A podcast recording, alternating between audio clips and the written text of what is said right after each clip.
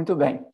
É, enquanto os colegas observam essa figura na tela, o quadro, a interpretação de uma das visões de Ellen White, intitulada O Cristo do Caminho Estreito, eu quero iniciar essa fala com três ponderações para os colegas. A primeira é que um assunto de tamanha envergadura e profundidade nós não conseguimos abarcar num, num único encontro, num único momento. Então, nós vamos aqui nos ater aos pontos principais, os pontos mais relevantes desse assunto que é a hermenêutica adventista.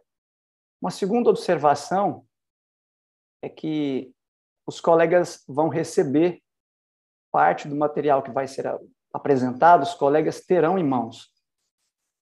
Logo mais, vai ser disponibilizado para os colegas. Então, não é necessário se preocuparem com relação aos dados, aos, a, aos gráficos que nós vamos disponibilizar.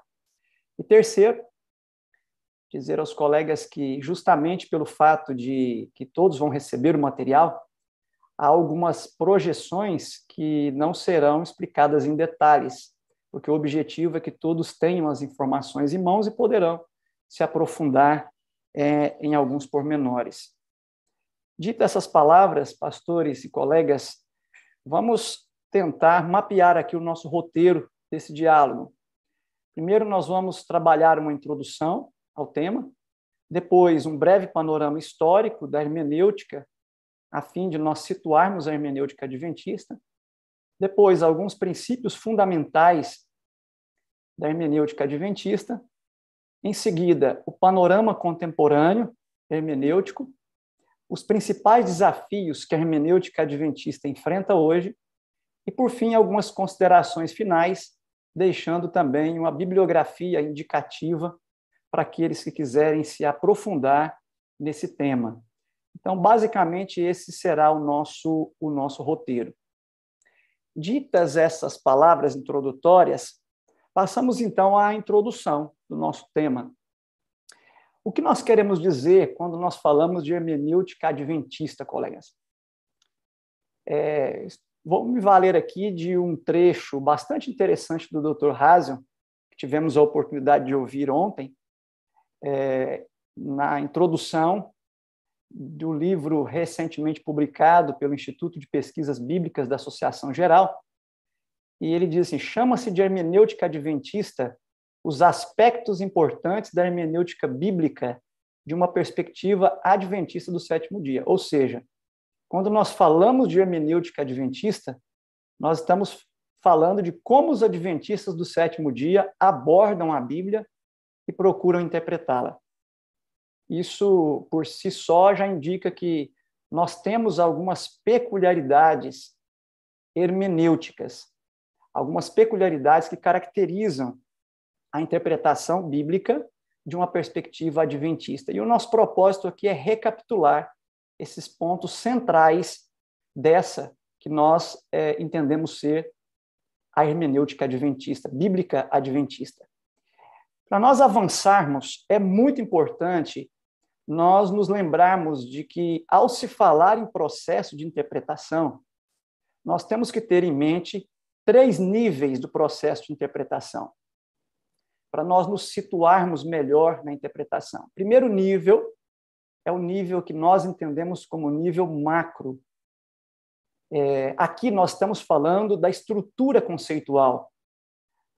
Aqui nós estamos falando do background, do tecido conceitual, da teia de conceitos, pressuposições, noções gerais que guiam o intérprete na abordagem ao texto. É bem verdade que todo e qualquer sistema teológico, é, se em todo e qualquer sistema, se pode identificar esses três níveis. O segundo nível, nível chamado de mesohermenêutico, é o nível das doutrinas. É quando a estrutura conceitual já está articulada e é proposta na forma de doutrinas. E o terceiro nível o nível micro hermenêutico, que é o nível em que se mergulha no próprio texto, micro, porque é bem focal, é bem delimitado ali, para que possa haver profundidade. Isso acontece no nível da instrumentalização dos textos, das perícopes individuais. Quando nós falamos de interpretação adventista, nós precisamos estar atentos a esses três níveis: ao nível das noções gerais, ao nível das crenças e ao nível da exegese. Apenas nesses três níveis, quando conectados, quando devidamente compreendidos e conectados, nós conseguimos então ter um panorama completo do que é um paradigma hermenêutico. Quando nós dissemos que existe uma hermenêutica adventista, nós estamos reconhecendo que, a nível de noções gerais, crenças e exegese, nós temos particularidades que nos caracterizam como intérpretes bem peculiares da palavra de Deus. E nós vamos entender adiante, adiante por quê. Então, segundo é, uma publicação recente do BRI e uma publicação que está sendo aí traduzida ao português, muito interessante, a página 2 diz assim, diz assim, uma hermenêutica que não está em harmonia com as auto-reivindicações das escrituras produz sérios problemas. Por quê? Porque ela tem impacto direto na nossa teologia, na nossa mensagem e na nossa missão. Então, em qualquer dos três níveis hermenêuticos vistos anteriormente, nós precisamos ter uma calibragem, uma apropriação bíblica adequada, pois isso terá impacto direto no sistema teológico, consequentemente, na mensagem e no cumprimento da missão da igreja. Então, a hermenêutica ela é importante para que entendamos quem somos, a nossa identidade, como somos, a nossa unidade, e para que somos, a nossa missão. A hermenêutica entra aqui trazendo o porquê, então, nós somos quem somos, por que somos como somos e por que nós temos essa designação profética, essa missão, essa tarefa profética no tempo do fim. Então, o assunto hermenêutica é um assunto muito caro para os adventistas do sétimo dia, ainda mais no contexto de hoje, como nós vamos ver um pouco mais adiante. Para nós caminharmos, eu preciso que nos situemos no panorama hermenêutico ao longo da história. Quando nós olhamos para a história de forma assim, muito sintética, nós percebemos que há várias perspectivas de interpretação das escrituras que podem ser mapeadas. Lá nos escritores do Antigo Testamento, até ali por volta do, do ano 400 antes de Cristo, o paradigma era muito claro: a lei, os escritos e os profetas. Uma forte ênfase nas escrituras, numa perspectiva histórica e com uma compreensão de que os profetas posteriores construíram sobre a base dos profetas anteriores. Entretanto, até o ano 70 da era cristã, nós temos ali a hermenêutica judaica escribal. Há uma busca pelo sentido natural do texto, contudo, uma ênfase forte na interpretação tradicional do texto por parte dos rabinos por parte ali do antes do, do rabinismo, por parte ali dos, dos mestres da lei é, em Israel. Mais tarde vem ali o rabinismo com a proposta da hermenêutica judaica rabínica, com a proposta de quatro possíveis sentidos para o texto. Nós temos ali também uma influência do helenismo, do cerca do ano 20 para 50 da era cristã, muito forte, com uma perspectiva hermenêutica judaica alternativa, com a proposta, por exemplo, de Filo de se apropriar do sentido da interpretação alegórica que os gregos faziam para a compreensão do Antigo Testamento. Entretanto, nessa mesma época, nós temos os escritores do Novo Testamento fazendo uma hermenêutica muito alinhada com a hermenêutica feita pelos escritores do Antigo Testamento. Em seguida, nós passamos para a hermenêutica cristã, onde nós vamos ter ali uma influência muito forte da hermenêutica alexandrina, a escola de Alexandria, propondo ali três sentidos para o texto. Entre eles, o sentido chamado espiritual ou místico. Como reação à escola de Alexandria, temos a escola de Antioquia. A escola de Antioquia vai enfatizar o sentido literal e não o sentido espiritual do texto. Contudo, como você pode ver na tela, a escola de Antioquia não alcança o nível macro-contextual na sua contraposição à escola de Alexandria. Depois passamos para a Idade Média, a hermenêutica medieval. Quatro sentidos, chamada também de quadriga. Ali nós temos pressupostos do neoplatonismo e os pressupostos do escolasticismo. Ali nós temos a proposta de quatro sentidos para o texto, e continua ali bem latente o sentido espiritual ou tropológico do texto. Vigora na Idade Média, predomina na Idade Média a hermenêutica, a hermenêutica alegórica. Em resposta, em reação a isso, nós temos a proposta da reforma, de estar mais atento a uma hermenêutica gramatical, uma hermenêutica histórica, e também com valorização do viés tipológico. Contudo, também ainda não sem alcançar níveis macrohermenêuticos. Depois, na idade na era moderna, nós temos a hermenêutica cristã moderna. Aqui entra em cena os pressupostos filosóficos. Há uma adesão ao pragmatismo crítico, linguístico e ético muito forte como proposta de interpretação das escrituras. E aqui começa-se, então, aqui embriona-se e se desenvolve a, o início do que mais tarde viria a ser chamado, já na sua fase adulta, de alta crítica. Em resposta, nós temos uma hermenêutica reavivalista dos séculos 17 a 19, em que se tenta recuperar o sentido profético, muito embora flerta-se em alguns nichos com uma ênfase pneumatológica muito forte. E aqui nasce, por exemplo, o embrião do que mais tarde, na virada do século XIX para o XX, vai ser chamado de pentecostalismo. Em seguida, nós temos a hermenêutica pós-moderna, que é uma hermenêutica que vai propor os sentidos múltiplos, vai propor o lugar da intuição, da sensação e das experiências culturais na interpretação da Bíblia. Quando nós olhamos para esse cenário, colegas, nós vemos que, em seguida, nós temos aqui a proposta da narratologia, a perspectiva de que o texto tem sentidos miméticos estéticos e precisa ser visto, então, com ferramentas da crítica literária para uma análise narratológica. Aqui, então, é nesse cenário, um pouquinho antes desses dois últimos, mais ali no meio que nasce, então, que emerge, então, a hermenêutica cristã adventista. Nitidamente bíblico, bíblica, porque o seu apego ao texto é muito forte, histórica, por causa do paradigma historicista, e canônica, devido à sua valorização da Bíblia como um todo, e não apenas alguma de suas partes. Aqui nós temos uma ruptura. Aqui nós temos uma ruptura. Por quê?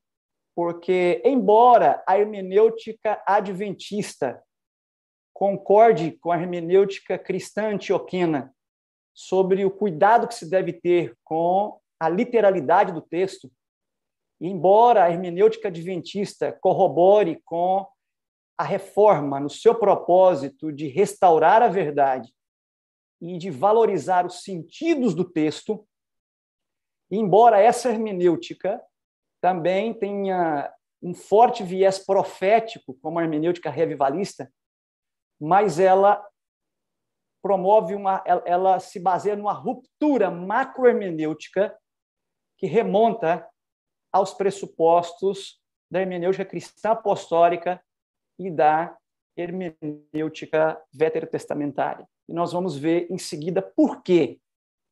Por que essa hermenêutica adventista ela tem essa caracterização em nível macrohermenêutico, essa diferença essa essa legítima característica peculiar da hermenêutica adventista? Bem, para nós entendermos isso, e essa é a missão da hermenêutica adventista até a volta de Cristo, restaurar a verdade, nesse cenário aqui, nós vamos entender os sete princípios, os sete principais princípios que a hermenêutica adventista adotou para que, que são os responsáveis, por assim dizer, da hermenêutica adventista ter essa peculiaridade.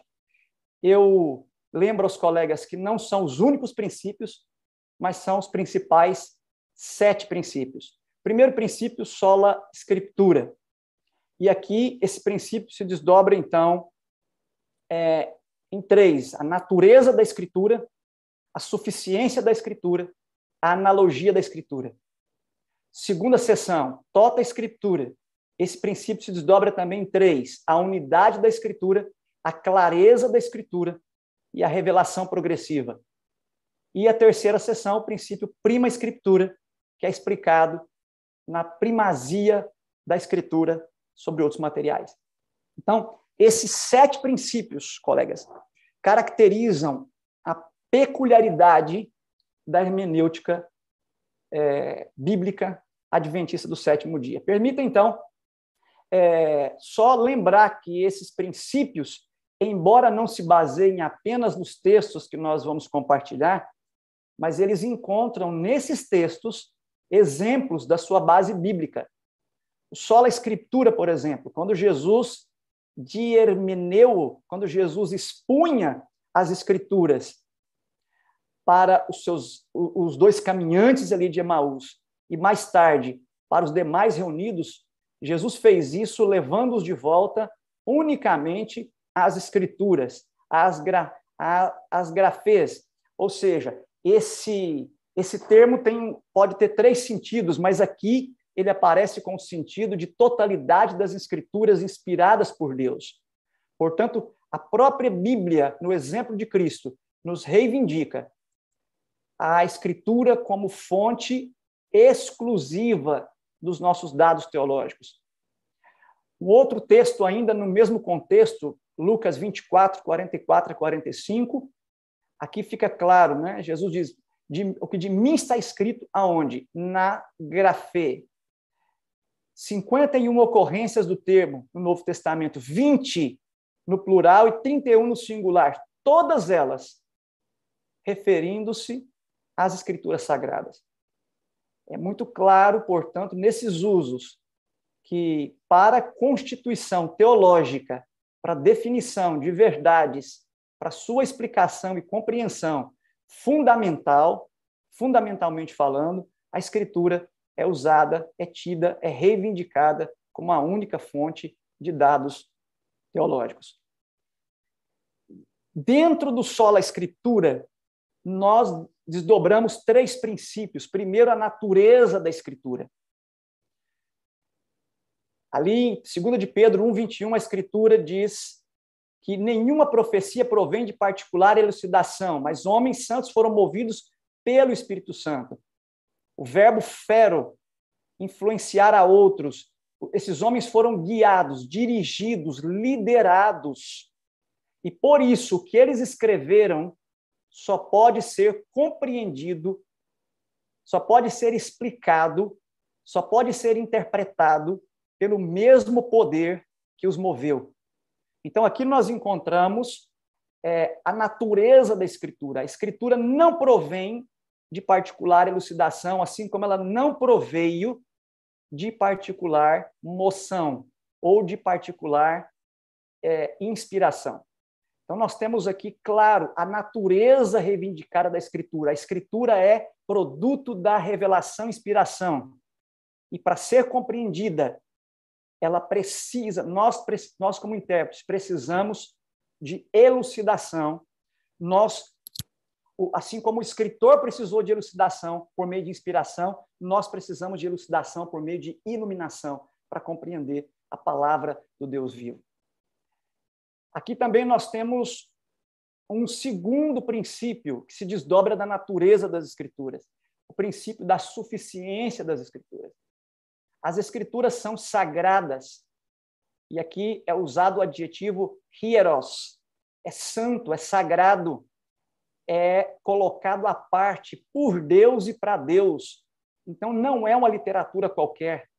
E por não ser uma literatura qualquer, ela é suficiente para a salvação pela fé em Cristo Jesus. Por que, que ela é suficiente para a salvação? Porque ela foi teopneustos, ela foi soprada, o escritor foi diretamente influenciado ou guiado por Deus. Então, da natureza da escritura se desdobra o princípio da suficiência da escritura como meio designamente, divinamente designado por Deus para levar homens e mulheres à salvação pela fé em Cristo Jesus. Daqui também se desdobra uma realidade que é a nossa dependência do Espírito.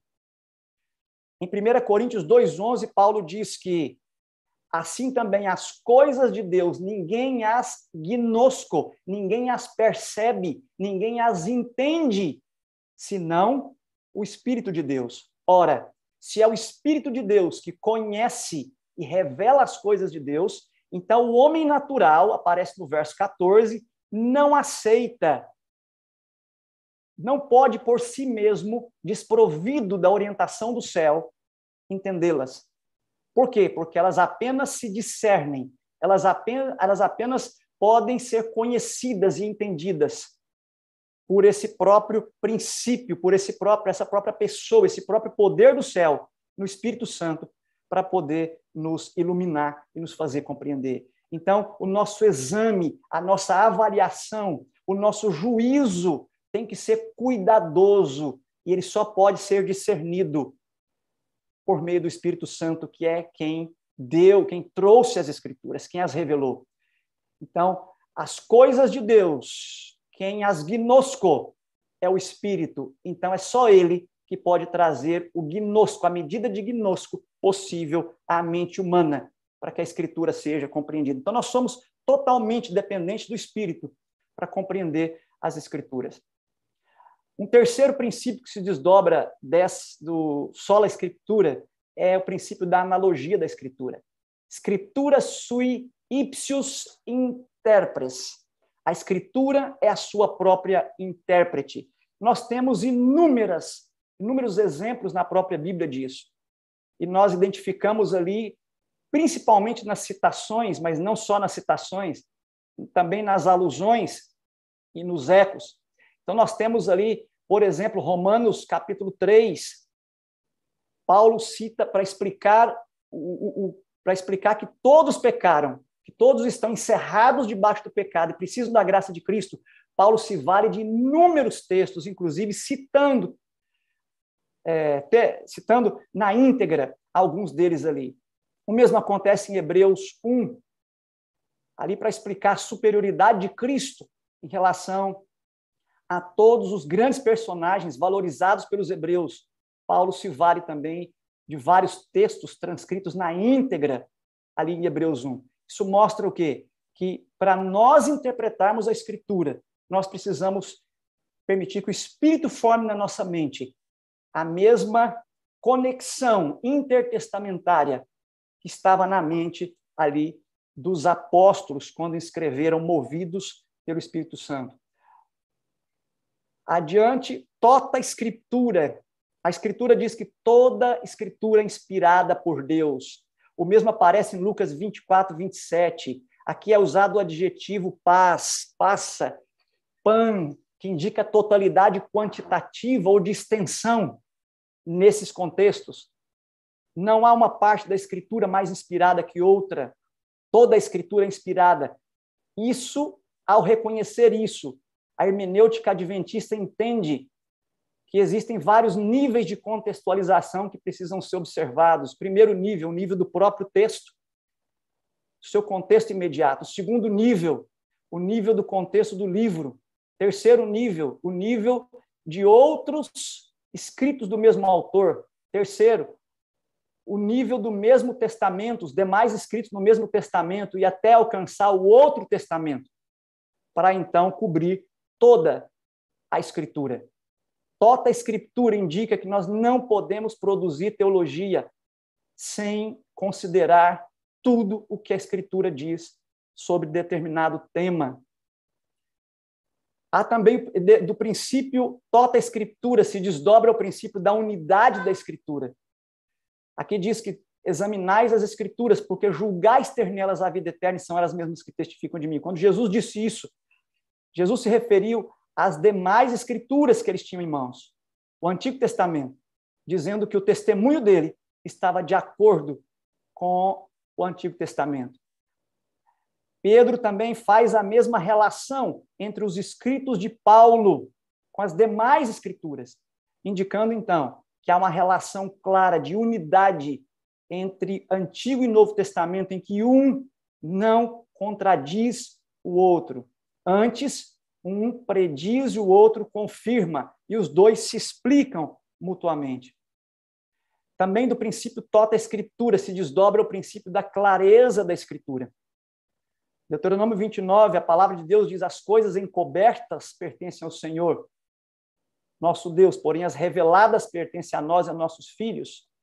As encobertas, satar, não aptas a serem conhecidas, essas não nos pertencem, mas existem as, as coisas que foram galar, que foram reveladas, foram feitas conhecidas, e essas nós devemos estudar e compreendê-las.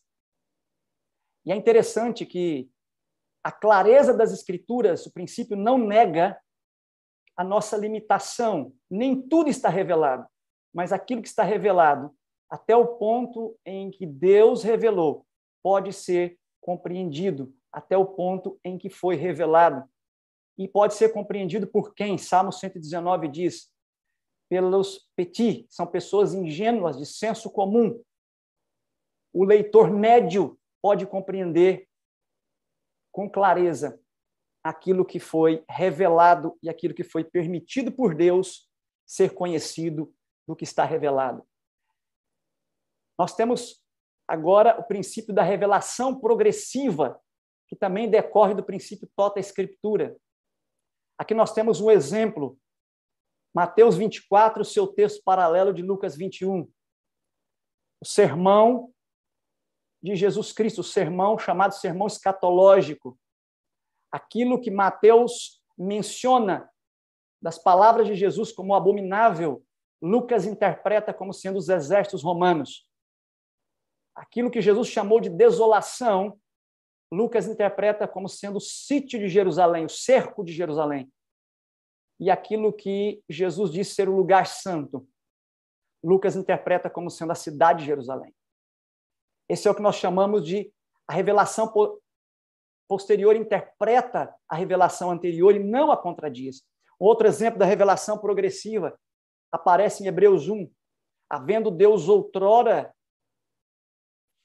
outrora em comparação aos últimos dias, a revelação dada por Cristo, muitas vezes, de muitas maneiras, em comparação à maneira plena que veio pelo Filho, quando antes vinha pelos profetas. Então, aquilo que veio pelos profetas agora veio pelo Ruiz Tuteu, o Filho de Deus. A revelação posterior, portanto, ilumina, explica, amplia nuances das verdades apresentadas anteriormente, sem contradizê-la. Temos, por fim, o princípio prima scriptura, à lei e ao testemunho, diz Isaías 8:20, como um exemplo de textos que propõem esse princípio, que reafirmam esse princípio, à lei e ao testemunho, à Torá e às Teudá, ou seja, ao Pentateuco, os cinco primeiros livros, e ao testemunho confirmatório vindo posteriormente pelos profetas. Jesus menciona essa mesma fórmula em Mateus 5,17, a lei ou os profetas. Prima escritura, primeiro a escritura, ou seja, se todos os demais escritos, se todos os demais intérpretes, se todos os demais leitores alcançados por esse conteúdo não falarem dessa maneira, jamais verão a alva, ou não interpretarem dessa maneira, não estiverem em conformidade com a lei e o testemunho, eles jamais verão a alva. O princípio sola tota prima escritura também aparece em Lucas 24. É muito curioso nós notarmos o texto de Lucas 24, as fontes que aparecem ali. Lucas 24, 18, aparece ali as ocorrências, os, os caminhantes de Emaús estão preocupados com as ocorrências que eles vivenciaram em Jerusalém nos últimos dias, a sua própria experiência e como eles a, inter a interpretavam, o que tinha acontecido ali. Verso 21, nós esperávamos que fosse ele quem havia de redimir a Israel. Esse esperávamos aqui. Os eruditos comentaristas mencionam que há aqui uma, uma menção muito implícita das tradições rabínicas, das tradições ali dos, dos fariseus e dos escribas, que, segundo o Antigo Testamento, esperavam, segundo a interpretação veterotestamentária parcial, esperavam a vinda de um Messias que já fosse sentar no trono de Israel. Nós esperávamos que fosse ele que havia de redimir a Israel. Eles estavam fiando-se até certo ponto nos ensinos da tradição, na interpretação tradicional daquele tempo. Verso 20, capítulo 24, verso 23, aparece ali uma visão de anjos dadas às mulheres. Uma visão de anjos dadas dada às mulheres para confirmar a realização da predição profética. Lucas 24, 24. Verificaram a exatidão, mas não ouviram. Os caminhantes de Emaús chegam a dizer para Jesus que, de fato, as mulheres chegaram dizendo que não tinha ninguém no túmulo. Evidência. Mas que eles não viram Jesus. É quando as evidências luta, quando a, quando a razão pede uma, uma prova, a despeito das evidências que já foram dadas. Há aqui um elemento claro de sobreposição da razão nesse momento. E depois, o que os profetas disseram. Jesus, então, chama a atenção deles para aquilo que os profetas disseram. Diz que eles são tardios e nécios para entender o que a respeito deles constava nas Escrituras. Depois, em Lucas 24, 37, Jesus aparece para todos eles no, em Jerusalém, um pouco mais tarde, e diz o texto que eles estavam surpresos e atemorizados, acreditavam estarem vendo um espírito. Da onde vem isso? Você lê boas obras, como por exemplo a do Everett Ferguson, é, o background ali do cristianismo primitivo, você vai ver que eles estavam fortemente impactados pela cultura também greco-romana, é, e Jesus já tinha tentado corrigir isso é, uma mostra disso é em, em Mateus 14, 26, quando acharam que ele era um fantasma. Então, o que, é que nós vemos aqui, colegas? Nós vemos as ocorrências de Lucas 24 e como Cristo interpretou. Cristo leva eles de volta para onde? Para as Escrituras, está escrito. E ao levá-los de volta para as Escrituras, as Escrituras validaram apenas o testemunho que as mulheres deram. Por quê? porque apenas o, te o testemunho delas, naquele contexto, estava de acordo com as Escrituras. Então, nós vemos aqui o quê? Nós vemos aqui que a fonte estabeleceu a verdade, as Escrituras, o recurso que Deus enviou por meio daquela visão, dada visão de anjos, aquelas mulheres, testemunhou, confirmando o ensino daquela, o ensino das Escrituras e as, as demais influências, experiência, tradição, razão e cultura foram testadas, foram testadas pelas escrituras que já tinham sido confirmadas pela revelação. Isso aqui nos diz algo, isso aqui nos diz algo muito profundo, que a, hermenêutica bíblica reivindica ser provada pela escritura, tudo ser provado pelo assim diz o Senhor. Então, com base nesses pontos, o nosso tratado de teologia, então, reivindica claramente esses sete princípios que nós reconhecemos como adventistas na Bíblia. A Bíblia é a norma, somente a Bíblia é a norma final da verdade. A Bíblia é a palavra de Deus. Ela não apenas contém, mas ela é. A Bíblia é suficiente para produzir conhecimento acerca da salvação. A Bíblia é sua própria intérprete. Toda a escritura é inspirada e não apenas uma parte. Então, ela não pode se contradizer, ela tem unidade. O significado é claro e direto. Ressalvadas algumas passagens, mas para as quais a Bíblia também indica a sua interpretação. E também nós precisamos atender à revelação progressiva, as verdades, a compreensão das verdades vai sendo ampliada na medida do passar do tempo. E a primazia das escrituras. As escrituras, toda e qualquer proposição acerca das escrituras tem que ser testada, provada pelas escrituras. Bom, e aí você diz assim: esse é o ensino bíblico. Esse é o ensino bíblico. Mas como diz em Lucas 24, aquilo que a escritura traz, será que há testemunho para isso? Será que há testemunho para o que a Escritura traz? Há também testemunho para o que a Escritura traz. No nosso caso, como adventistas, nós aceitamos o testemunho profético, aqui nós estamos falando agora do dom profético, dado a Ellen G. White. E aí nós perguntamos: Ellen White corrobora os princípios de interpretação estabelecidos pelas Escrituras? Sim. Vamos lá. Grande conflito. Deus terá sobre a terra um povo que mantém a Bíblia e a Bíblia só como norma para todas as doutrinas e base de todas as reformas. A Bíblia e a Bíblia só, só a Escritura. Assumimos a posição de que a Bíblia e somente a Bíblia é o guia, só a Escritura. A Bíblia e somente a Bíblia é o fundamento da nossa fé, só a Escritura. Daqui se desdobra, então, o primeiro princípio, natureza da Escritura. A senhora White corrobora a Bíblia dizendo a Bíblia é a, é a palavra de Deus. É a palavra de Deus para vós. A senhora White corrobora o ensino de que a Escritura não, não, não apenas contém, a Escritura é a palavra de Deus. Dois, a dependência nossa do Espírito Santo. Sem oração e sem o Espírito Santo, é impossível compreender as coisas fáceis e é fácil torcer as, a, a, o texto bíblico. Três, os claros ensinos da palavra de Deus não devem ser espiritualizados. Colegas, é, a senhora White nos ajuda a entender que só a Escritura nos diz que o paradigma interpretativo da Bíblia tem que ser o paradigma fornecido pela própria Escritura.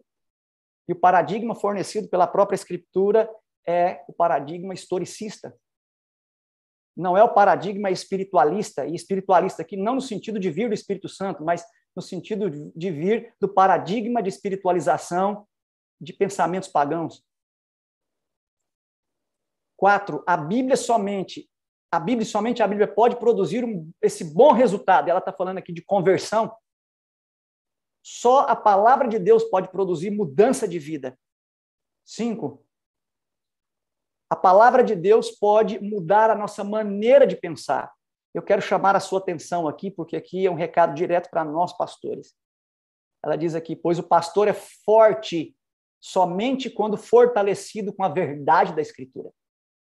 E ela nos apela: devemos tomar um versículo e concentrar a mente na tarefa de averiguar o pensamento nele proposto por Deus para nós. Aqui nós temos a senhora White descendo ao nível mais profundo usando uma linguagem de hoje, para ler as palavras delas, poderíamos dizer, White chamando atenção para o nível mais profundo, nível macro-hermenêutico que existe ali dentro do texto, para a formação da nossa mente, para que nós possamos nos apropriar do pensamento que há no texto. E assim podemos interpretar corretamente as Escrituras. E ela diz: as palavras da Bíblia, e a Bíblia somente, deveriam então ser ouvidas do púlpito não vou entrar nesse ponto, porque amanhã o doutor Emilson vai trabalhar esse ponto aqui. Mas isso aqui é um princípio que se desdobra do só a Escritura. Se só a Escritura é a palavra de Deus e só a Escritura tem o poder de converter corações, então os nossos púlpitos, dos nossos púlpitos, deveria ser ouvida sola Escritura. Outro princípio que se desdobra daqui nos escritos da senhora White, suficiência da escritura. A palavra de Deus, como caráter de seu divino autor, apresenta mistérios que nunca podem ser compreendidos por criaturas finitas. Nós, a hermenêutica adventista, entende que há mistérios na Bíblia que nunca poderão ser compreendidos por nós.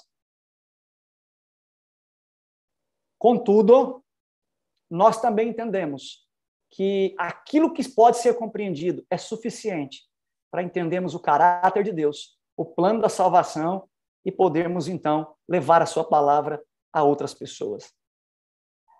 Tudo quanto é necessário para a salvação, a Bíblia contém.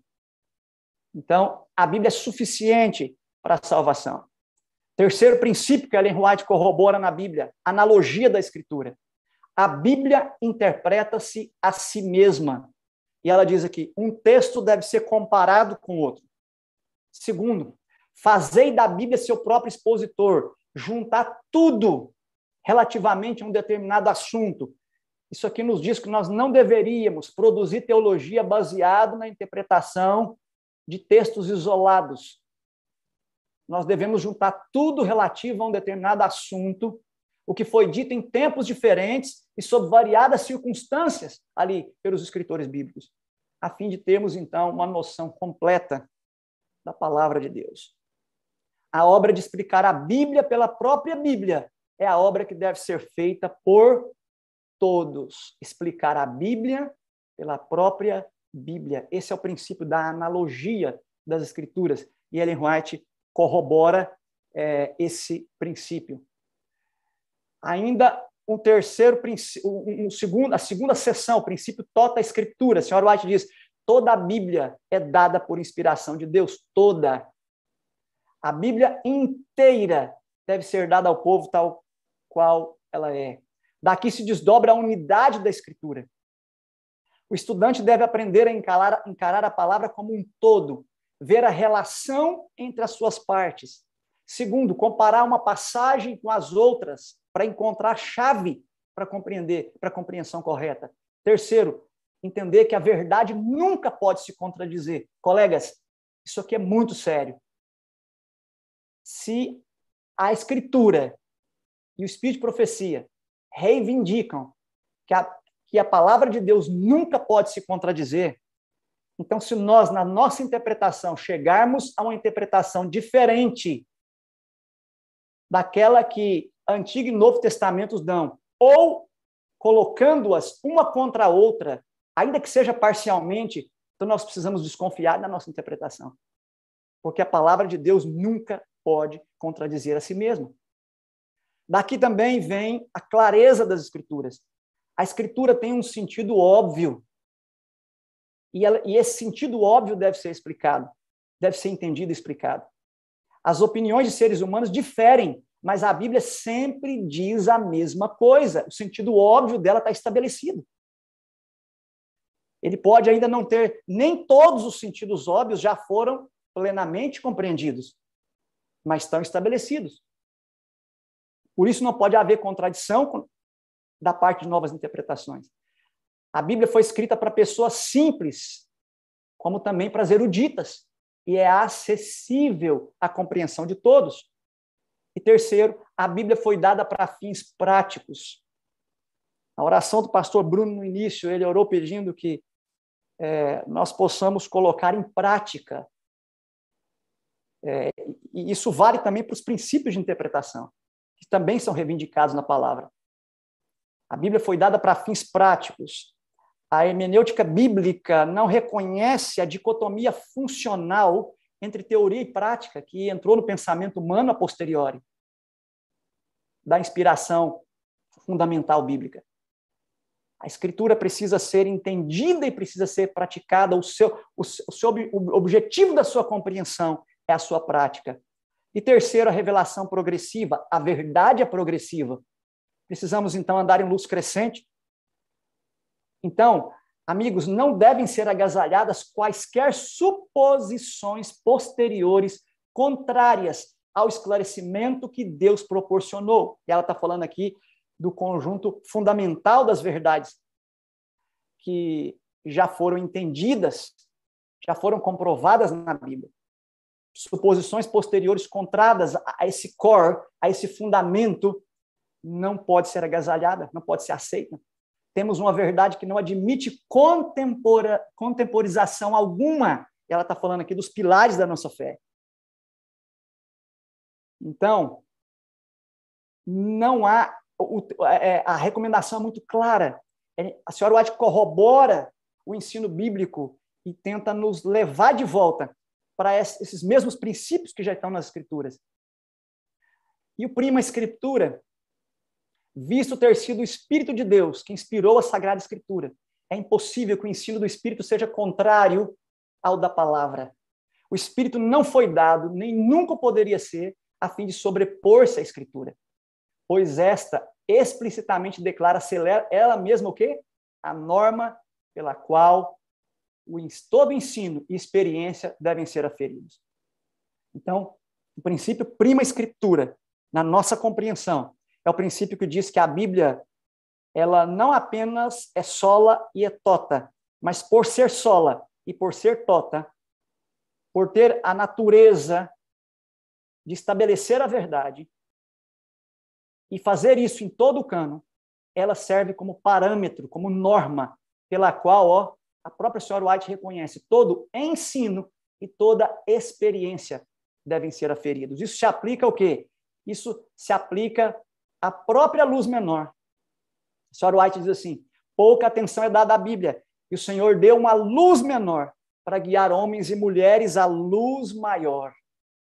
Ou seja, se é considerado como luz menor, só é considerado como luz menor depois de já ter sido aferido pela luz maior e ter sido entendido, ter sido achado, comprovado ali como sendo luz também, embora menor. A palavra de Deus é a norma infalível. Não devem os testemunhos, então, substituir a palavra. O que, que os testemunhos fazem? Guiam para a palavra, não substituem a palavra. Então, o princípio prima escritura diz que a Bíblia vem primeiro. E ela, por meio dela, e tão somente por ela, serão provados todos os ensinos e experiências, inclusive, inclusive, a luz menor foi provada pela luz maior.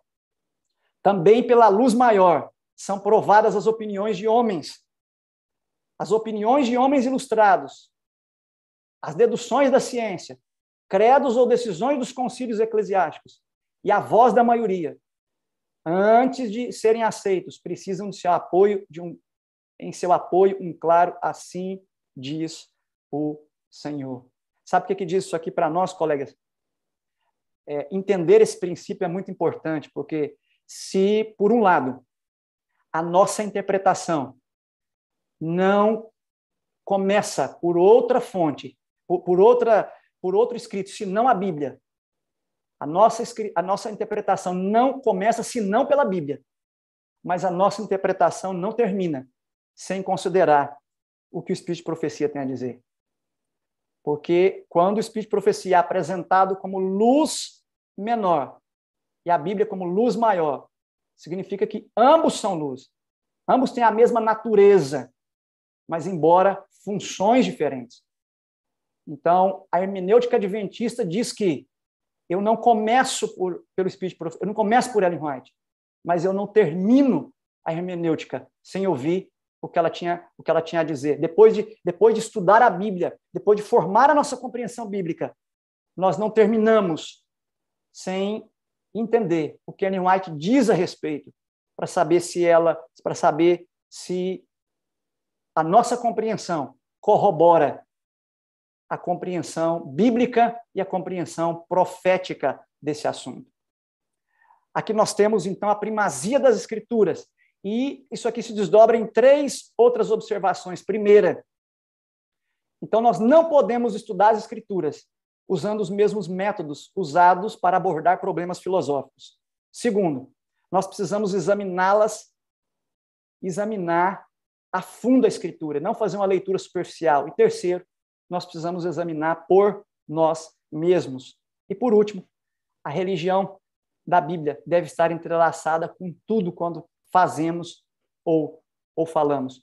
Prima escritura não é só relacionado à interpretação, mas também à, nossa prática da escritura.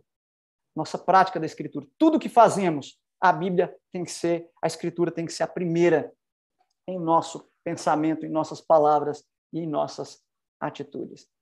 Aprecio muito um texto do Paul Gordon, onde ele diz que alguns adventistas chegaram a sugerir que luz maior ou luz menor mostra que a Bíblia tem mais autoridade, que os escritos de White são algo men menos.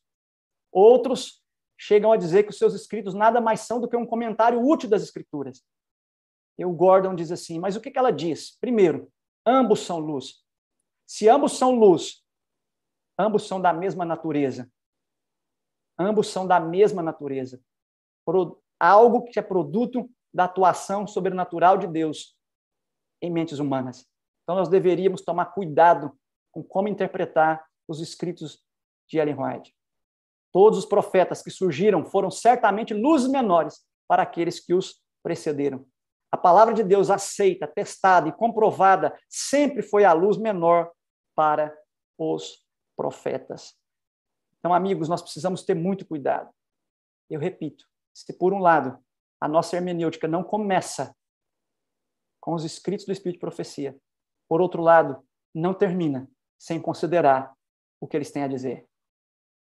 Feito isso, nós temos então o resultado desses princípios desses princípios adotados na hermenêutica adventista, é o nosso sistema teológico. Dr. Alberto Tim coloca isso de forma bastante magistral na sua tese doutoral. Nosso sistema, então, se baseou em fatores integrativos, com base nesses princípios os nossos pioneiros descobriram fatores integrativos. O santuário e as três mensagens angélicas serviram como fatores integrativos para compreender as doutrinas que nos caracterizam peculiarmente. As doutrinas e as ações hermenêuticas, as perspectivas hermenêuticas que nos caracterizam, entre elas o fundamento bíblico e a interpretação profético-historicista. Com base nisso, então, os temas fundamentais do sistema adventista, Deus como centro originador, o grande conflito como a sua moldura, o concerto eterno como a sua base, o santuário como seu motivo organizador, as três mensagens como proclamação escatológica e o remanescente como seu resultado missiológico. Isso forma a estrutura básica em que foi sistematizada as nossas doutrinas, o nosso corpus teológico. A síntese disso, então, resultado dessa hermenêutica adventista, o raio-x dessa hermenêutica adventista. Ela se baseia no paradigma historicista, o método que ela reconhece como sendo o método ali apropriado, método bíblico histórico canônico, valoriza o princípio da o santuário como princípio de articulação e o grande conflito como seu background reconhece então quatro, a partir desses nortes, reconhece quatro conceitos bem peculiares: conceito de Deus, de ser humano, de mundo e de salvação. Isso aqui, juntos, imagine isso aqui girando, imagine isso aqui no seu imaginário como se fosse uma roda girando. Isso aqui vai produzir, então, toda a nossa compreensão doutrinária. E tudo isso aqui com base no quê? Com base na Escritura Sagrada, conforme nós, nós vimos. A hermenêutica adventista, portanto, é uma hermenêutica de ruptura. O conceito de Deus, Deus é apresentado, Deus foi compreendido como um princípio, Deus foi compreendido como um ser tangível, pessoal e não produto da abstração. Ou seja, isso aqui então rompe com o conceito de Deus da teologia cristã que se percebia até então, a partir do século II até ali o século XIX. Conceito de ser humano, a imortalidade é um atributo unicamente de Deus. Conceito de mundo, foram alterados os seus conceitos e expectativas do céu. Ellen está falando do que aconteceu com os apóstolos, os discípulos ali, quando Jesus ascendeu ao céu. E olha que interessante, colegas, ela diz assim: anteriormente, seus pensamentos haviam se demorado nele no céu, como uma região de espaço ilimitado, habitada por espíritos sem substância. Agora, o céu não podia mais parecer-lhes um espaço indefinido e incompreensível, repleto de espíritos intangíveis. Isso aqui é uma, é uma quebra de paradigma em relação ao mundo. Ellen White está reconhecendo que assim ele, os discípulos entenderam o conceito de céu. Então, esse mundo céu também é substancial, assim como é substancial o mundo terra, ainda que sejam de substâncias diferentes, mas o mundo céu não é abstrato. Isso é uma quebra do paradigma greco-romano que vinha vigorando na igreja cristã até então. E o paradigma de salvação, a intercessão de Cristo no santuário em prol do homem, é tão essencial ao plano da redenção como foi sua morte sobre a cruz. Ou seja, ainda não está terminada a expiação com o ato expiatório da cruz. Ainda há outro ato expiatório para ser feito no céu, e esse ato é feito em etapas.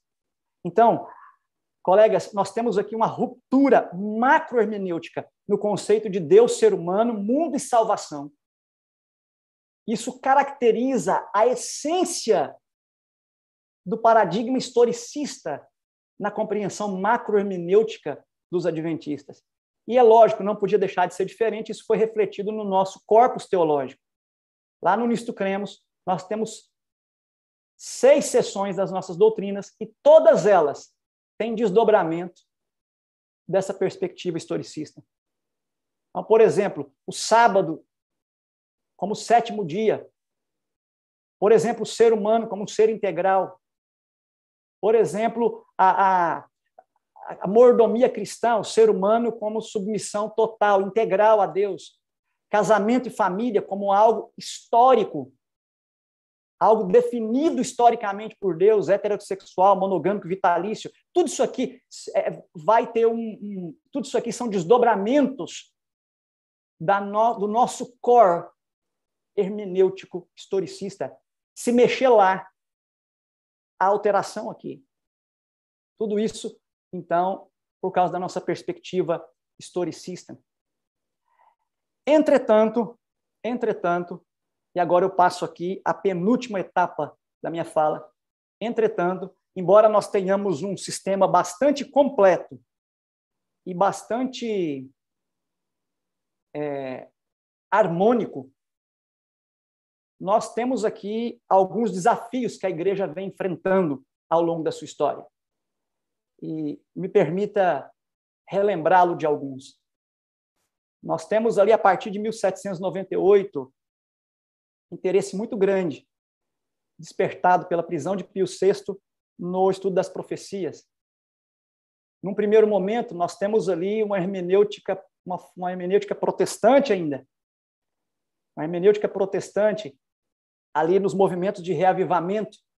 Com Guilherme Miller, essa hermenêutica protestante vai ganhar contornos específicos de hermenêutica evangélica. Contudo, é quando vem a hermenêutica adventista, apelando a um sola escritura bíblico, que vai além do sola escritura da reforma, é que nós temos aqui a adoção daqueles princípios que nós vimos lá atrás na Bíblia e reivindicados também pelos nossos pioneiros, em especial por Ellen White. Contudo, as coisas, o tempo passou e muitas influências foram acontecendo, aquela primeira geração de adventistas foi envelhecendo, a nova geração de adventistas foi entrando na igreja e os desafios hermenêuticos foram sendo enfrentados. Nós vemos isso, por exemplo, na primeira conferência bíblica. A primeira conferência bíblica, em 1919, embora tenha se reunido para esses quatro motivos aí que você vê na tela, que era para compreensão, para tentar um consenso doutrinário sobre alguns pontos ali, mas na última reunião abriu-se uma discussão sobre inspiração verbal e infalibilidade dos escritos proféticos. E o que estava em questionamento eram os escritos de Ellen White. É bem verdade que fora da igreja havia uma pressão muito grande por causa do movimento fundamentalista, em oposição às teorias evolucionistas. Mas dentro da igreja, a contraposição ao fundamentalismo gerou também o um efeito de questionamento sobre a inspiração verbal e sobre a infalibilidade dos escritos proféticos. E até certo ponto, a discussão ali não foi definida. O tempo, mas isso mostra que já havia ali alguns desafios hermenêuticos. Isso ficou em aberto até 52. Em 52 a reunião não foi retomada para aqueles mesmos assuntos, mas para confirmar ensinos que a denominação já tinha é, batido o martelo. O que estava acontecendo aqui? O efeito, o efeito reverso aos questionamentos levantados na Conferência Bíblica de 19 gerou um movimento de tendência. Se, por um lado, o fundamentalismo era forte no meio adventista e, ao que parece, devia de fato ser combatido, por outro lado, os anos seguintes marcaram um direcionamento do pêndulo na direção oposta. E umas certas tendências liberais na interpretação bíblica começaram a ser vistas na igreja. A ponto que, em 52, foi convocada a conferência bíblica para reafirmar a interpretação da igreja com relação a alguns ensinos. Essa foi uma fase em que Pouco tempo depois, publicou-se o Comentário Adventista. Primeiro volume em 53 e o último em 57. Havia aqui uma preocupação de que o, a teologia da igreja fosse abalizada pelas técnicas da erudição que então já estavam ganhando bastante espaço no contexto norte-americano. Os próximos anos Ainda em 57, o Questions on Doctrine, não há tempo de explicar é, esse contexto aqui. Os próximos anos se seguiram, cerca de 22 anos depois foi convocada a Conferência Bíblica de 74. Na Conferência de 74, realizada em três escolas nossas, praticamente ali uma semana em cada uma, ela culminou com a publicação do livro Simpósio Hermenêutica Bíblica, e ali, em 14 capítulos, foi confirmado a perspectiva histórico-gramatical como método a ser seguido pelos adventistas. Isso por quê? Porque anos antes, um grupo de professores nossos saíram para estudar em escolas outras que não as nossas e para se titularem em cursos reconhecidos fora da organização. E ao voltarem para a organização, trouxeram algumas ideias que tendiam à alta crítica. E como resposta a isso, como resposta a isso e ao que isso já estava provocando, em 74 nós temos ali a iniciativa dessa conferência bíblica resultando aí nessa publicação. Contudo, nesse trajeto todo aqui, a gente percebe que o core que institucionalmente a igreja defende continua sendo o solo a escritura, abordagem textual, histórico e canônica. Continuando aqui, dando continuidade a, a quadro anterior. Logo depois dessa conferência de 74, nós temos várias respostas as metodologias alternativas que foram surgindo, foram sendo propostas na década de 70 e seguinte. Inclusive, temos uma tentativa de atenuação do método histórico crítico para servir aos princípios interpretativos da igreja. Resultado disso, final da década ali de 70, Robert Brinsmith questiona a doutrina do santuário. Depois, Desmond Ford questiona a doutrina do santuário. O desafio hermenêutico agora fica mais evidente. Aí, então, há o concílio ali, o comitê ali do santuário, comitê de revisão do santuário, estudo do santuário ali em Glacier View. o comitê termina, o comitê começa.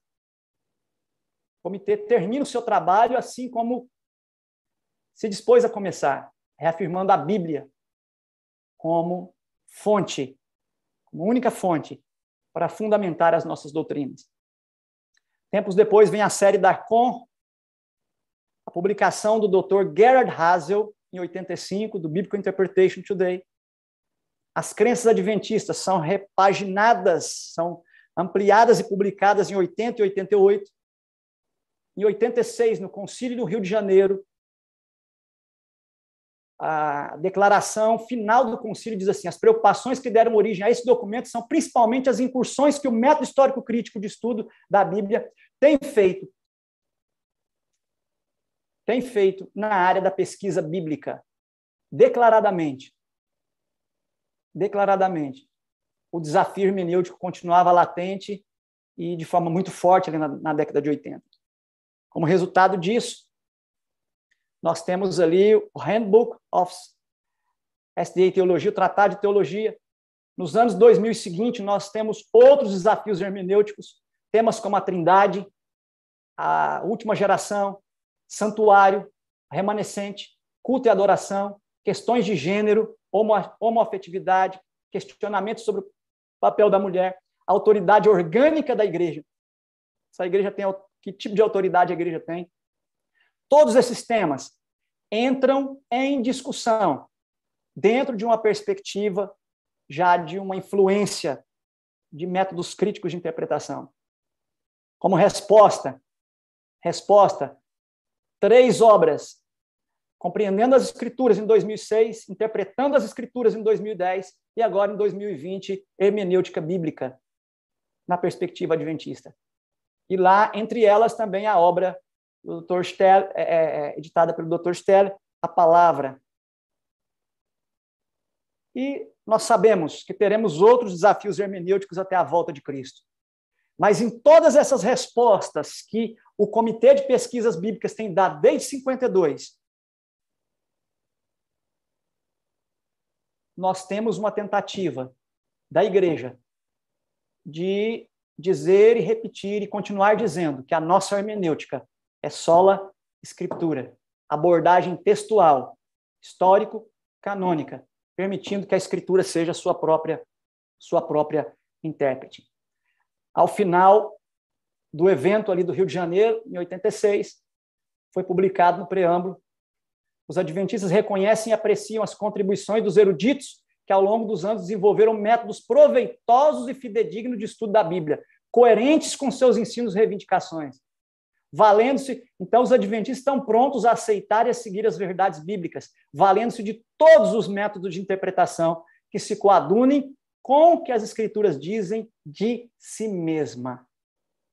Olha que, que decisão, olha que declaração que continua válida ainda para nós hoje. Ou seja, as nossas pressuposições, os nossos princípios, os nossos métodos têm que estar de acordo com assim diz o Senhor é, Dr. Hazel, é, agora não, o Frank, do, o finado Gerard Hazel, dizia assim, que desde aquela época a igreja reconhecia que o método de interpretação, tanto fundamentado nas escrituras como em harmonia com a Bíblia, é o que ele chamou de método histórico-teológico, que é sensível aos dados linguísticos, arqueológicos, históricos, em seus contextos socioculturais, mas que percorre todo o cânon bíblico que observa todas as suas passagens, seus procedimentos. A nossa hermenêutica, ela não despreza as ferramentas que nós temos à nossa disposição. Léxicos, dicionários, concordâncias, todas as ferramentas que nós pudermos dispor. Mas a nossa hermenêutica, ela tem a preocupação em nível macro de checar se esses mecanismos estão sendo aplicados em respeito às próprias reivindicações da palavra de Deus.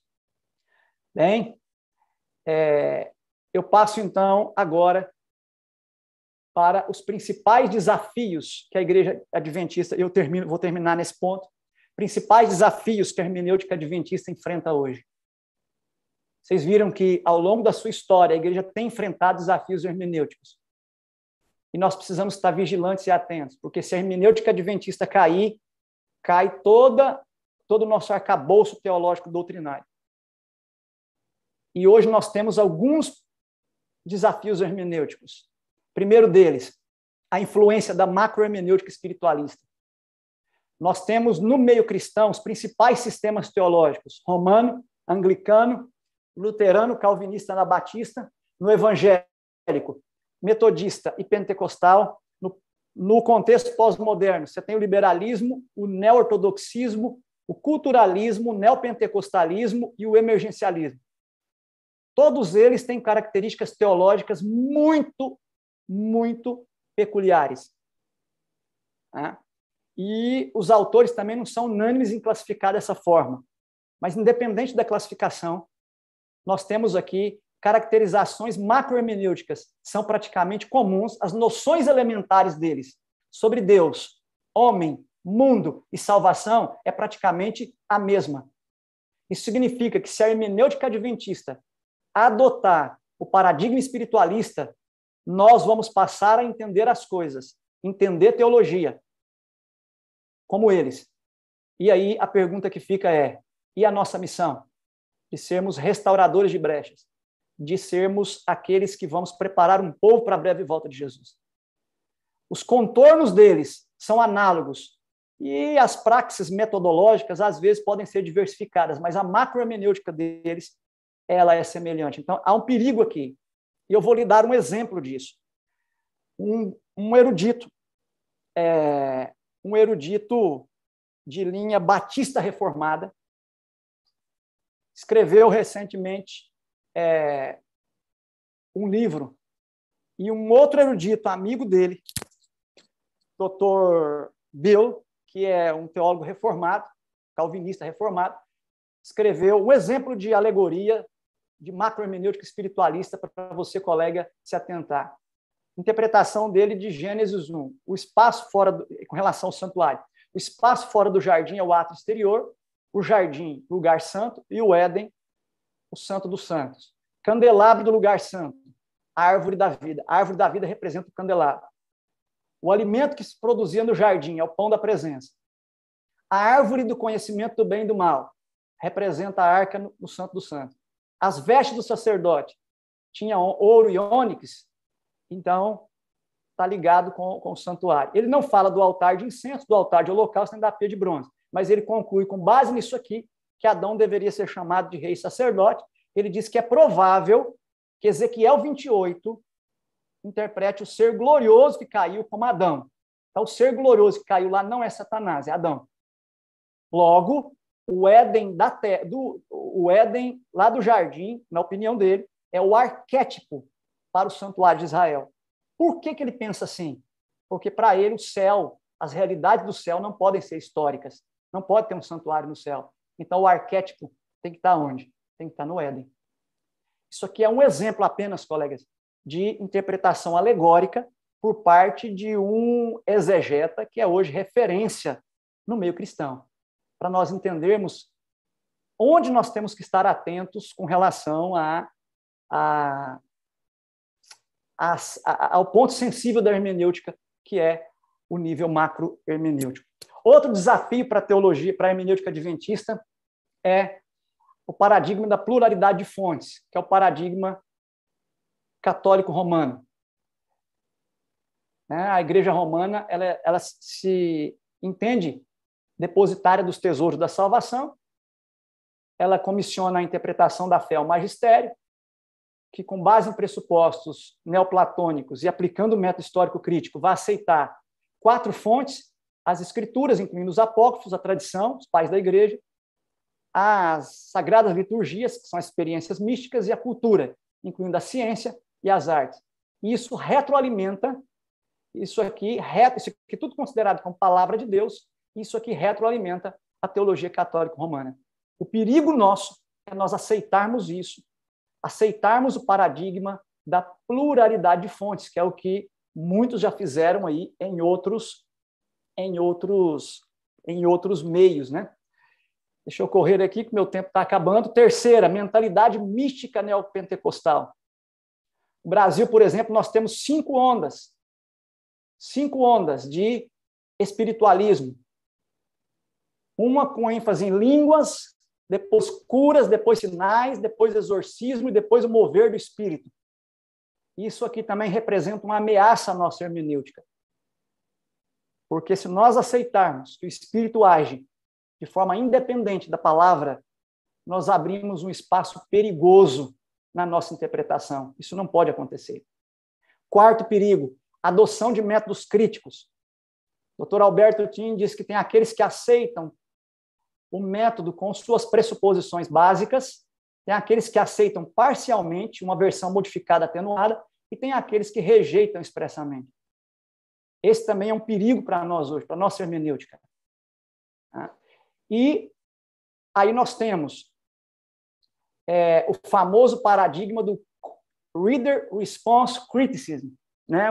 a crítica de resposta ao leitor, que nos traz várias perspectivas. Não há consenso entre os autores. O que há é uma tentativa de propor que nós temos que, nós temos que considerar é, na interpretação, considerar como parte da definição do significado, isso é importante os colegas ouvirem e atentarem para isso. A proposta aqui das teorias críticas é que nós consideremos o mundo atrás do texto, o mundo no texto e em frente ao texto, que é o mundo do leitor, como uma simbiose para definir o significado do texto. E a proposta hoje já não é mais só um mundo, é a perspectiva de mais de um mundo, como chave de leitura. Ou seja, a ideia aqui é que o leitor precisa se sentir parte da definição do significado do texto. E isso hoje está varrendo as igrejas e isso começa a ameaçar também a nossa hermenêutica. Isso aqui também é muito perigoso, o paradigma do, da crítica de resposta ao leitor. É, ao que parece, colegas, e aqui a gente vai fechando, se nós olharmos para a história, então, em cada período nós temos uma ênfase. No período dos apologetas, a filosofia foi chamada para ajudar na interpretação. No período dos antioquenos, a ênfase foi na literalidade. Período medieval, na alegoria. Na reforma, o aspecto gramatical. No pietismo, o aspecto místico. No mundo moderno, a questão crítica. No pós-moderno, as questões culturais. E o que nós vemos agora é que nós temos um ecletismo, uma tentativa de que todos esses tenham espaço agora no cenário hermenêutico contemporâneo. E para isso, não é novidade, Ellen White diz que isso ia acontecer, o mesmo fenômeno que ia acontecer no tempo de Cristo, ia acontecer agora nos nossos dias, uma condição análoga. As pessoas, os ministros iam diferir tão amplamente em suas interpretações. E por quê? Por causa da, das diversidades de opiniões sendo impostas à Bíblia e a Bíblia submetida à crítica. Por, por penúltimo, rejeição dos testemunhos. Outro perigo que ronda a nossa hermenêutica são as pessoas que, ora, rejeitam o espírito de profecia, ora, fazem do espírito de profecia um segundo cânon. Os dois extremos. Eu vou deixar depois disponível para vocês um raio-x de duas importantes obras que o White State publicou recentemente, com algumas dicas de como interpretar os escritos de, Ellen White de forma a evitar, dar a eles o verdadeiro, o verdadeiro lugar e evitar é, desvios aí. E por último aqui, adoção de hermenêuticas culturais. Último perigo para a hermenêutica adventista, adoção de hermenêuticas culturais. As hermenêuticas culturais aí, que vêm de raciocínios humanos, estão sendo adotados em alguns nichos adventistas. Isso é uma, um, um perigo para nós, porque isso tem resultado em quê? Isso tem resultado no teísmo evolucionista, na teologia gay, teologia feminina, teologia de libertação, teologia negra, teologia indígena, teologia política, teologia da cultura, teologia psicanalítica, teologia ecumênica e teologia emergente. Todo o que, é que essas teologias têm em comum? Aquela hermenêutica com fontes mistas de dados teológicos. E isso hoje, de fato, representa uma ameaça não só para os adventistas, mas para todas as denominações que querem levar a sério a palavra de Deus. Muito bem, eu termino deixando para você um apelo. Um apelo que eu tento fazer para mim mesmo todos os dias. Quando a gente olha para as pessoas que abandonaram a boa interpretação adventista, nós vemos um padrão. Primeiro, discordaram ou relativizaram um ponto fundamental estabelecido. Segundo, rejeitaram de forma progressiva e completa. E terceiro, partiram para a combatência e atacaram a igreja. Tudo isso provocando unidade, desunidade teológica, e a base disso tudo era o quê? A adoção de fontes mistas e uma ruptura hermenêutica. Isso foi o exemplo que aconteceu com Wright, com Wagner, com Ballinger, com Fletcher, com Conrad, com Ford, com Cottrell, é, podia ter colocado aqui também o Robert Brinsmead e outros mais. Claro que no caso deles foi em relação ao santuário, ao juízo investigativo pré-advento. Então aqui nós temos a dinâmica da desunidade teológica. Primeiro o sujeito discorda, relativiza, não diz nada, mas depois ele rejeita e depois ele começa a combater a, a igreja. Resultado disso, Resultado do que, do que aconteceu ali. Membros jogaram fora suas coleções de livros de Ellen White. Congregações se dividiram. Igrejas se separaram da denominação. Pastores renunciaram sua vocação e outros deixaram a igreja. Dali surgiu o quê? Veio uma reação extremada. Aquilo que veio no viés liberal provocou uma reação perfeccionista. Porque esses dois movimentos, eles se, eles são os extremos e eles se retroalimentam. O que, que veio? Veio reformadores independentes, ministérios independentes, comunidade adventista alternativa, uma igreja dentro da igreja e um prelo independente. Começou a crítica à igreja. Tudo isso por quê? Fragilidades hermenêuticas. Eu termino deixando com você as 14, os 14 desafios que o pastor Wilson mencionou no seu último sermão, na Conferência Geral no concílio de outono passado. Hoje nós temos pessoas questionando a Bíblia, Ellen White, juiz investigativo pré-advento, parousia, inspiração, santuário, ecumenismo, congregacionalismo, trindade, lei de Deus, criação literal, padrão bíblico de sexualidade, mensagem de saúde e práticas místicas. Tudo isso porque não entendemos que a nossa abertura hermenêutica é limitada Sr. White diz que em pontos vitais da verdade, em pontos vitais da verdade, não, po não podemos deixar que se mexa em nenhum ponto. Eu fecho com essa passagem aqui. Suposições posteriores, contrárias ao esclarecimento que Deus proporcionou. Tenta tentativas de nova iluminação que contradiz aquela que foi dada por Deus, não devem ser aceitas. Não deveriam ser aceitas. Deve-se lhe fazer oposição. Falsos mestres podem parecer muito zelosos da obra de Deus e podem despender meios para apresentar ao mundo e à igreja suas teorias.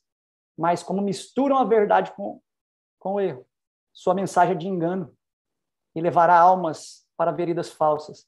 Deve-se lhes fazer oposição, não porque sejam maus, mas porque são mestres de falsidade e procuram colocar sobre a falsidade o sinete da verdade. O trabalho do ministro, então, é explicar a Bíblia pela própria Bíblia.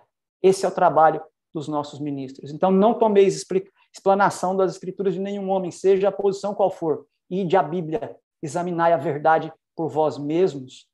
A nossa grande questão, então, colegas, é, sem dúvida nenhuma, hermenêutica. Eu fecho com as palavras do Dr. Haas. Não somos salvos pela nossa hermenêutica, mas é ela que nos ajuda a entender o que a Bíblia diz sobre Jesus Cristo. Que Deus nos abençoe. Eu termino com o mesmo quadro que eu comecei. E eu digo para você: O caminho é longo e desafiador, embora graciosamente rico e profundo em manifestação de dons e participações, mas continua sendo único e estreito. Que Deus nos ajude a sermos hermeneutas com o legado que nos foi dado. Doctor Carlos Flavio Teixeira, muchas gracias por esta ampla e detallada apresentação. Doutor Carlos Flávio Teixeira, muito obrigada por essa ampla apresentação relacionada com a hermenêutica, especificamente com os desafios hermenêuticos deste tempo e o foco que, como igreja adventista, devemos ter em relação à hermenêutica bíblica. Vamos recordar aos nossos participantes que o doutor Carlos Flávio é especialista em teologia sistemática e atualmente é o diretor da Faculdade Adventista da Amazônia, FAAMA, aqui no Brasil. Doutor, chegaram várias perguntas. Vamos selecionar algumas. Então, vamos escolher algumas. Restam 25 minutos para terminar nossa transmissão. Então, queremos apresentar a você algumas dessas perguntas. A primeira, no contexto dos distintos desafios e perigos para nós no âmbito das interpretações de hermenêutica, vocês podem identificar algumas das principais inclinações ou tentações que os adventistas têm normalmente no momento de experimentar o texto bíblico, poderia reconhecer quais são os principais que representam uma tentação no momento de interpretar a Bíblia? Obrigado, obrigado aos colegas que estão, estão interagindo. Talvez a principal seja nós nos distanciarmos das reivindicações bíblicas so, é, em termos macrohermenêuticos. Conforme foi mostrado, nós temos uma noção bastante clara na Bíblia sobre Deus, ser humano, mundo e salvação. E isso é, é, é um passo assim elementar da macrohermenêutica para nós compreendermos tudo que se desdobra a partir da interpretação. E nós hoje temos uma tentação muito grande de interpretarmos a Bíblia, mas sem ouvir o que a própria Bíblia reivindica sobre esses conceitos elementares. O doutor Fernando Canali chama isso de elementos básicos da teologia. Porque todos os sistemas desenvolvem a sua teologia a partir dessas noções. E nós, como guardiães do solo, a escritura, nós temos que ir para a Bíblia para ver o que a Bíblia diz sobre quem é Deus, quem é o ser humano, quem que é o mundo e o que é a salvação. E a partir daí compreendermos todo o arcabouço doutrinário. Então, eu diria, pastor, a nossa maior, o nosso maior perigo hoje é mesmo usando boas ferramentas exegéticas, nós irmos para a Bíblia com as nossas próprias pressuposições e não deixarmos que a interpretação, embora feita com as ferramentas, ferramentas boas, mas que a própria interpretação seja enviesada pela nossa opinião e não pelas pressuposições reivindicadas pelo próprio texto. Muchas gracias, doutor. Há uma seguinte pergunta que Muito quizás... obrigado, doutor. A próxima pergunta, talvez você tenha escutado em várias ocasiões, mas parece que deve ser considerada, foi apresentada no chat dessa plataforma. Podemos ou deve-se considerar Jesus como uma chave hermenêutica? É, veja, nós temos, quando a gente fala de chave hermenêutica, nós estamos falando da lente que nós vamos usar para enxergar o texto, para ler o texto. É como se fosse um óculos. Há várias possibilidades de lentes nas Escrituras, mas sem dúvida alguma, Cristo se mostra na Escritura. Como é que Cristo se mostra na Escritura? Como é que Cristo mostra Deus na Escritura? Ele mostra Deus através dele mesmo. Cristo quer que nós conheçamos o Pai, o Espírito e toda a obra que o céu faz em nosso favor por meio dele mesmo. Ele é a face visível de Deus aos homens. Por isso, se nós entendermos chave no sentido de uma hermenêutica que vai usar Jesus Cristo como a lente central, inclusive adotando os mesmos métodos que Jesus adotou para entender a revelação, é correto dizer isso. Agora, quando a gente olha para Jesus como chave, nós vamos entender que Jesus quer ser visto onde? Jesus quer ser visto no seu santuário. Jesus quer ser visto no seu santuário antes do pecado, depois do pecado e depois que terminar todo o plano da redenção também, Cristo no seu santuário. Então, por isso a hermenêutica adventista reconhece que essa chave hermenêutica chamada Jesus Cristo é um Cristo no santuário, portanto, não é um santuário sem Cristo e nem um Cristo sem o santuário.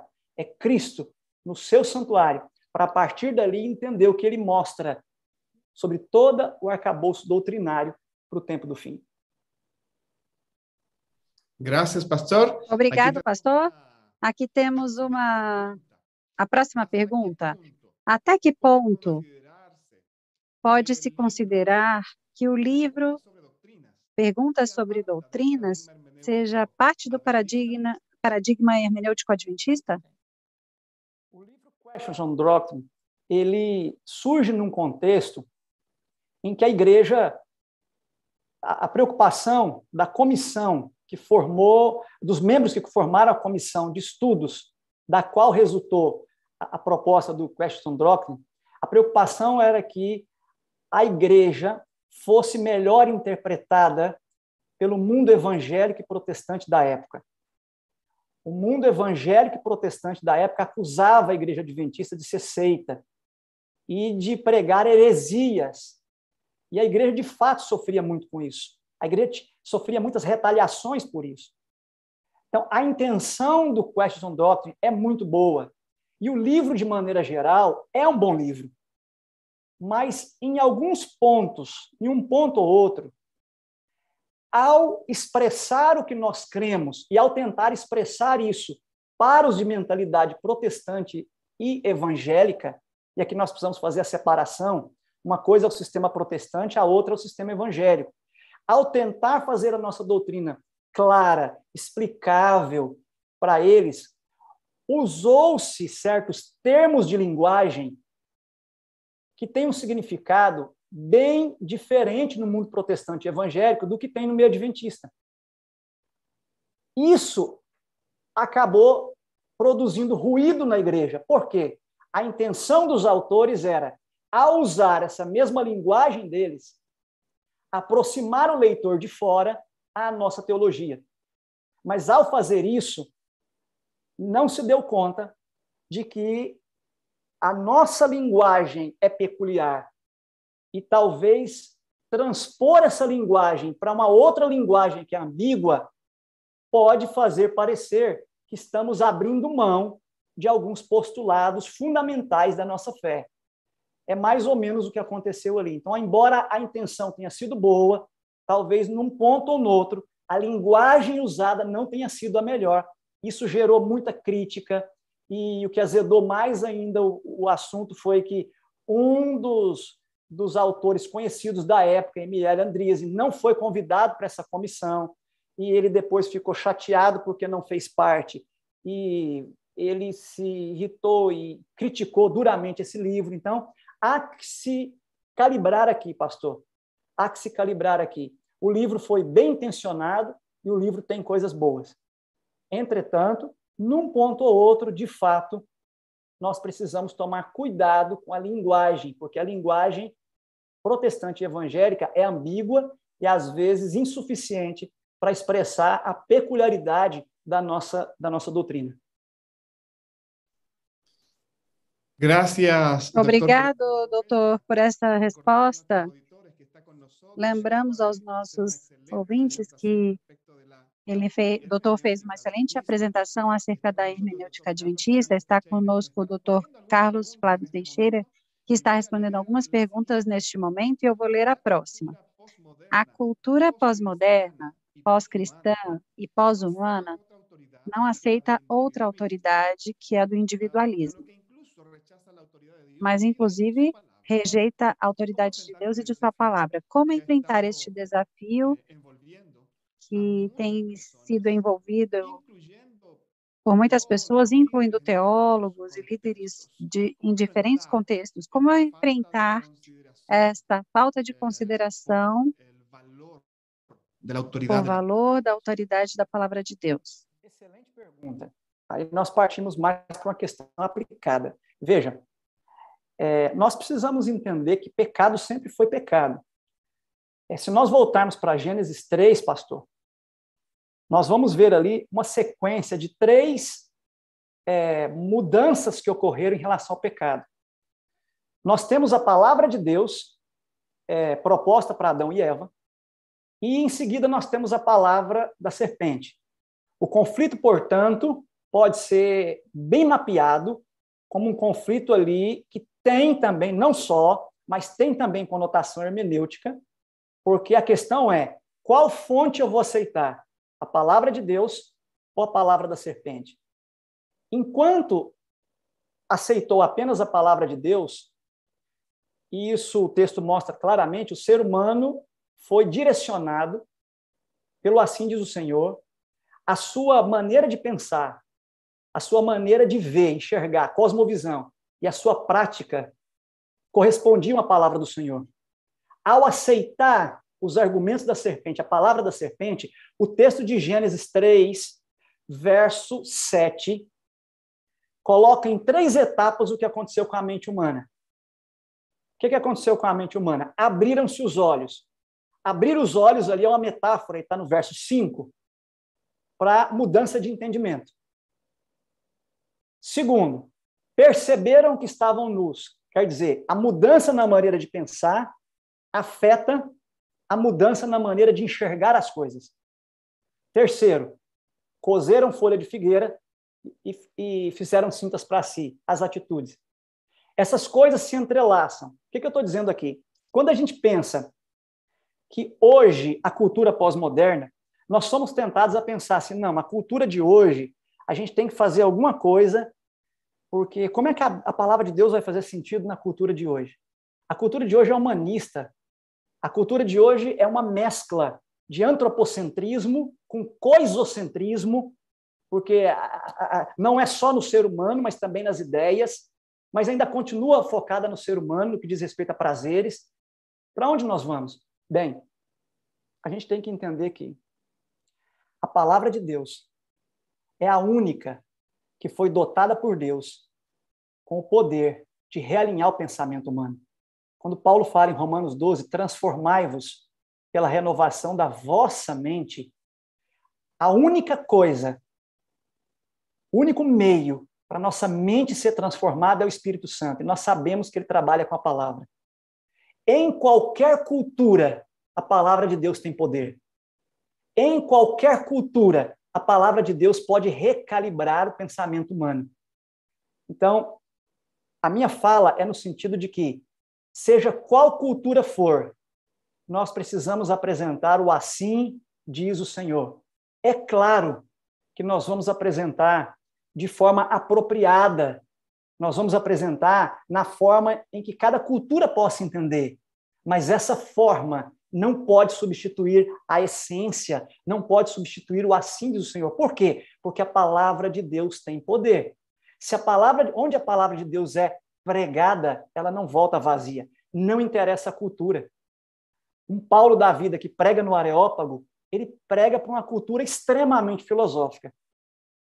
Mas lá no final, alguns poucos entregam o coração para Cristo. Quando ele chega em Corinto, que ele resolve não mais pregar, não, não falar nada de filosofia, gastar o tempo todo falando da palavra de Deus, centenas e milhares se convertem. Por quê?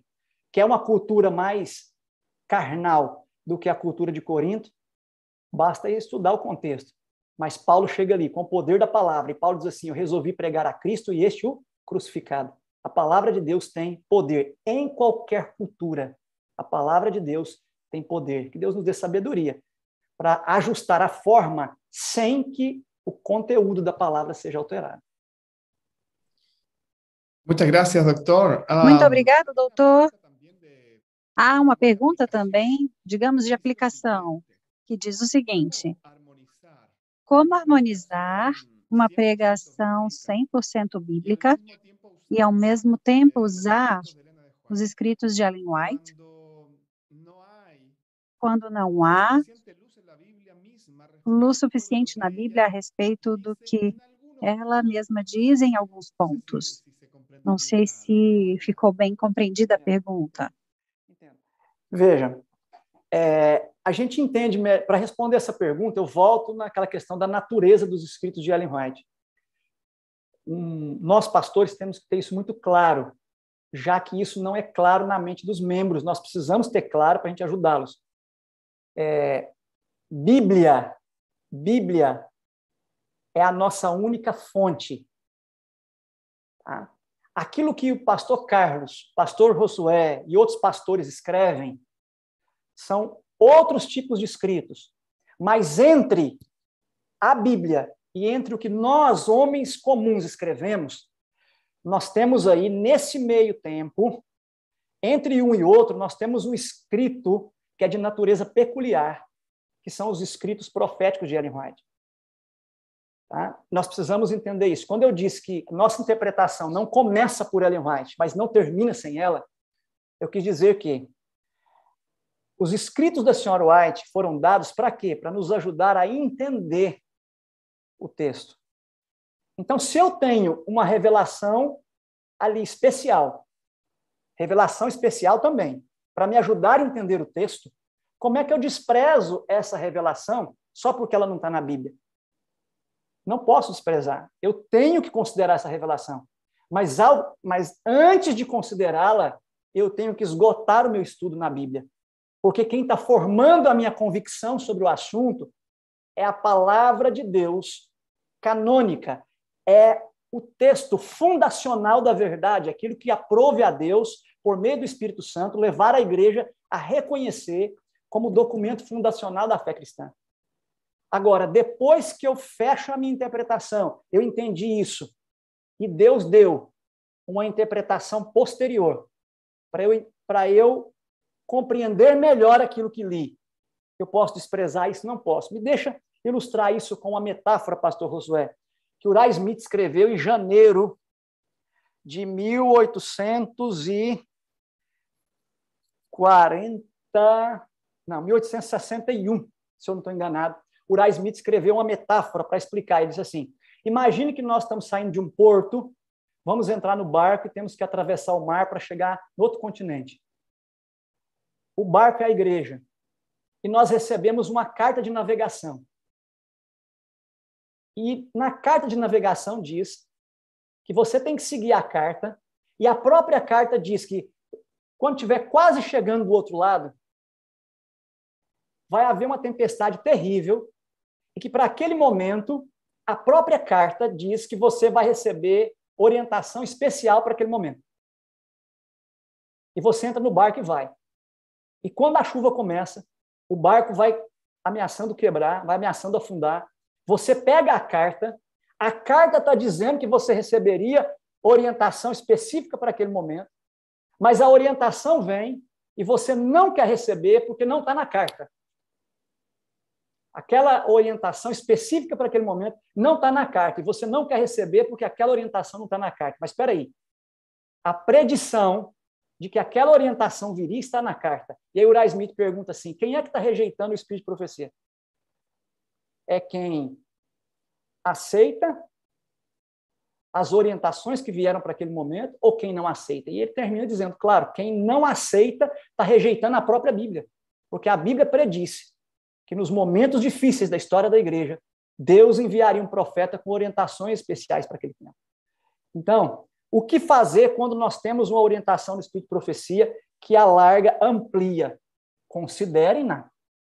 Deus nos legou uma profetisa. Isso não sai de forma nenhuma, não contradiz de forma nenhuma só a Escritura. Por quê? Porque a Escritura permaneceu como sendo a única, como, como sendo uma fonte única para nós em natureza.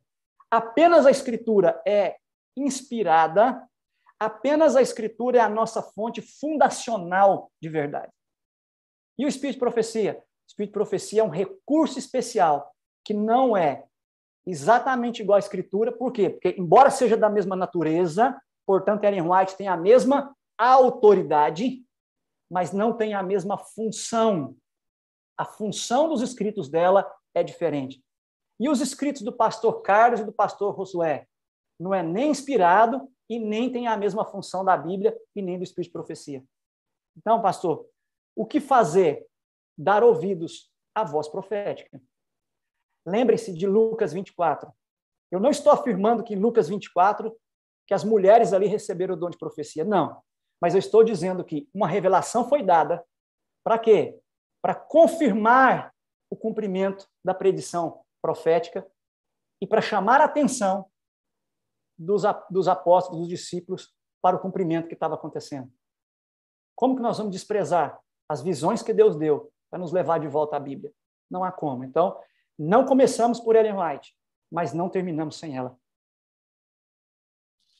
Muchas gracias, pastor. Muito obrigado, pastor, doutor Carlos, por esta abençoada oportunidade de receber este, este ensino, esta instrução e também por essas reflexões, sintetizar também esta resposta para as dúvidas que surgiram entre o grupo. Há muitas perguntas que não conseguimos responder, estamos a ponto de concluir.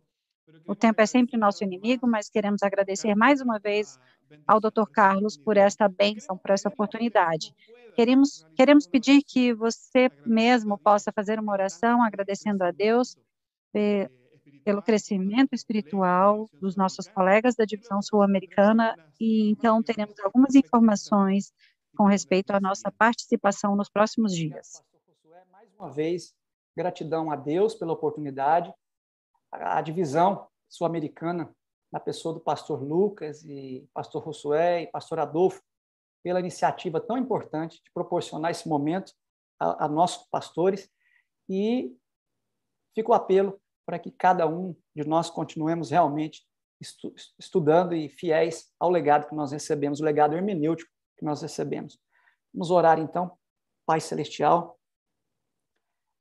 Nós somos muito pequenos para compreender ah, com exatidão e na completude que tu tens todas as nuances da tua palavra, da tua revelação, dos teus planos para nós e para o teu povo. Mas nós confiamos, Senhor, que o Senhor nos deu a oportunidade de entender o suficiente para que pudéssemos, Senhor Deus, marcharmos resolutos, humildes, mais firmes no propósito de seguir as tuas orientações, inclusive as orientações hermenêuticas, para que o nosso ministério seja um ministério aprovado pelo Senhor.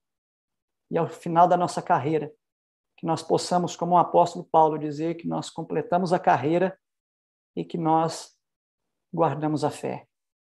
Ó oh Deus, abençoa-nos. Por favor, nos revista do Santo Espírito nós somos totalmente dependentes do Senhor para continuar na nossa obra ministerial. Pequenos como somos, nos colocamos mais uma vez em, tua mão, em tuas mãos, pedindo a unção do céu para sermos, Senhor Deus, mais parecidos com Jesus e que assim possamos, Pai, vê-lo voltando em breve para nos levar ao lar eterno. Guarda cada colega que esteve conosco aqui, suas famílias, proteja-os onde eles estiverem, livra-os do mal, Senhor, e abraça-os com as tuas mãos de misericórdia, teus braços de amor, unge-os com o teu espírito. Essa é a nossa prece. Nós a fazemos no nome poderoso de Jesus, o nosso Salvador. Amém.